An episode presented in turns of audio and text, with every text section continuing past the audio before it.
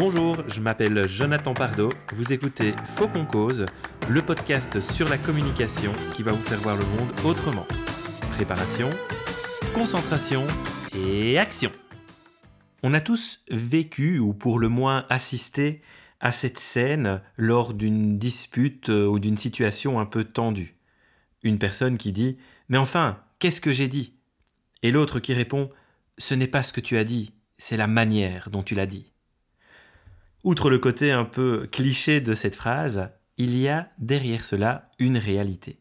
Par exemple, si je veux vous demander de m'apporter un verre d'eau, je pourrais le faire de différentes manières. Je pourrais vous dire Apporte-moi un verre d'eau. Je pourrais aussi vous dire J'aimerais que tu m'apportes un verre d'eau. Ou encore, je pourrais dire Peux-tu m'apporter un verre d'eau? Ou même, je pourrais dire je vais mourir de soif, j'ai besoin de boire. Même sujet, même demande, mais dans des formes très différentes.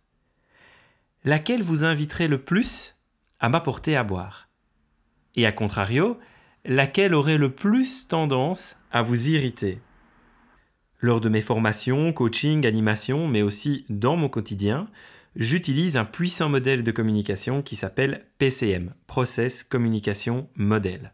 L'un des deux piliers de ce modèle est que la forme du message que l'on veut transmettre a au moins autant d'importance, sinon plus, que le fond. Parler de la forme, c'est bien sûr parler des mots et de la manière dont nous allons former nos phrases, mais pas seulement. En process communication, on identifie cinq indicateurs de comportement. Autrement dit, on peut décrypter la manière dont une personne va rentrer en communication en observant cinq choses. La première, ce sont les mots et la manière de constituer les phrases. La deuxième, c'est le ton de la voix. Ces deux premières composantes représentent 45% de la communication. Le troisième élément, ce sont les gestes le quatrième, la posture, et le cinquième, les expressions du visage. Comme vous l'avez compris, 55% de votre communication est donc non verbale, et pourtant elle est bien perçue par votre interlocuteur. Alors comment faire pour bien mettre les formes et faire en sorte que notre message puisse passer auprès de notre interlocuteur? Le mieux à faire, pour rentrer dans une bonne communication avec la personne qui est en face de vous, c'est de pouvoir vous mettre au diapason avec sa manière de communiquer.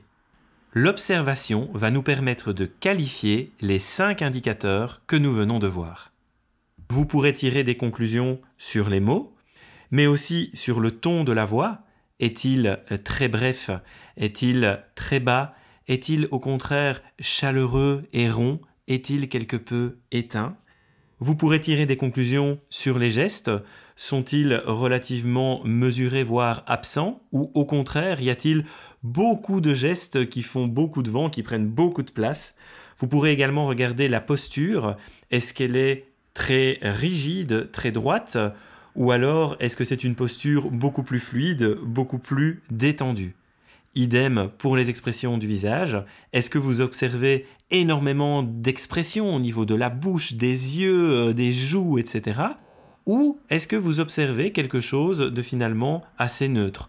Ou même une expression qui ira beaucoup plus dans le sourire, dans la bienveillance et dans les petites étincelles dans les yeux En fonction de ces observations, et si vous avez bien écouté l'épisode précédent sur la slow communication, vous pourrez prendre le temps d'adapter certaines de vos composantes.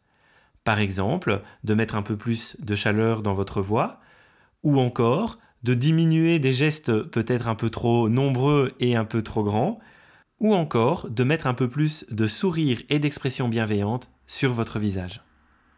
J'ai même une bonne nouvelle pour vous. Si vous arrivez à vous mettre au diapason sur trois indicateurs sur les cinq que je vous ai présentés, bingo, vous allez rentrer dans une interaction positive.